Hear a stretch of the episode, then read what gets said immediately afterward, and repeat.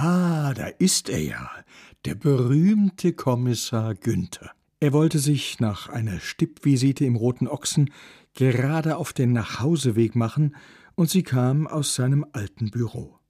Eine interessante Frau mit sanften Augen, die sie, kaum hatte sie ihn bemerkt, zu einem abschätzigen Blick verengte. Aha, und Sie sind also Mertens, Inga Mertens. Äh, gefällt Ihnen der Name nicht? Nun ja, Günther finde ich auch nicht gerade besonders gelungen. Weitere Fragen? Nein, nein, ich. Äh, lassen Sie mich raten. Sie wundern sich über das Schild. Dr. Quitt, ein Geschäftsname. Viele mögen ihn. Hm, oder haben Sie einen besseren Vorschlag? Sie als ehemaliger Beamter sprühen ja bestimmt vor Kreativität. Aber ich mache Sie darauf aufmerksam, es handelt sich bei meiner Praxis um Mediation. Verstehen Sie? Mediation, nicht Meditation. Was hatte er ihr nur getan, dass sie derart aggressiv auf ihn reagierte? Dann mal Weidmanns Heil. Aber passen Sie auf, ich glaube, einige Rehlein haben gerade Schonzeit. Nun, für ihre schroffe Haltung gab es eine einfache Erklärung.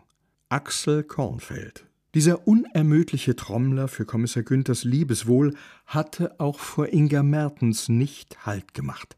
Zu seinem Plan gehörte es nun einmal, neben der Erschließung neuer Kontaktmöglichkeiten sämtliche bereits in greifbarer Nähe befindlichen Frauen in Sachen Günther zu sensibilisieren. Und dazu gehörte eben auch dessen Nachfolgerin im Roten Ochsen, Reine Rudine. Anfangs war sie durchaus aufgeschlossen gewesen, als er ihr erklärt hatte, er sei ein Kollege ihres Vormieters. Als er jedoch begonnen hatte, dessen Vorzüge in den höchsten Tönen zu schildern, mit einem Wort, ein supergeiler Typ, hatte sie sich zwar gewundert, aber es kam ihr häufig vor, dass sich Menschen am Arbeitsplatz verliebten. Und äh, seit wann sind sie zusammen, wenn ich fragen darf? Wie? Naja, man merkt an ihren Worten, sie sind ganz schön verknallt in ihren Kommissar. War es denn Liebe auf den ersten Blick?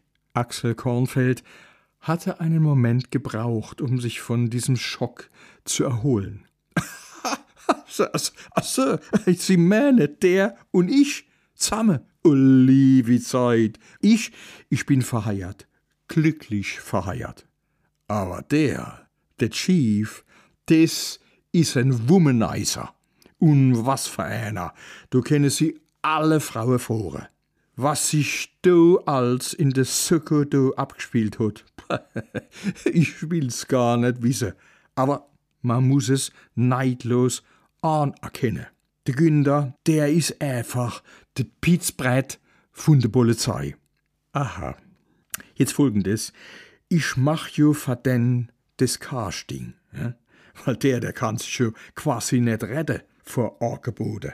Ich manage das. Ne? Wir haben täglich Termine. Schön für ihn. Und äh, warum erzählen Sie mir das? Ganz einfach. Ich hab mir denn mal angeguckt. Wen?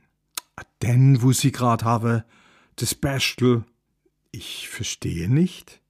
Ihren Laffer, das Bibel, der, wo Sie immer abhält. Also erlauben Sie mal. Ich sag Ihnen mal was. Nehmen Sie lieber de Günder, ein richtig alter. Gucken Sie mal, die Junge, da haben Sie auf die Dauer nix davon. Beim Günder, da weiß man, was man hat.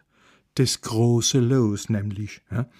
Ein erfahrener Liebhaber mit allen Wassergewische.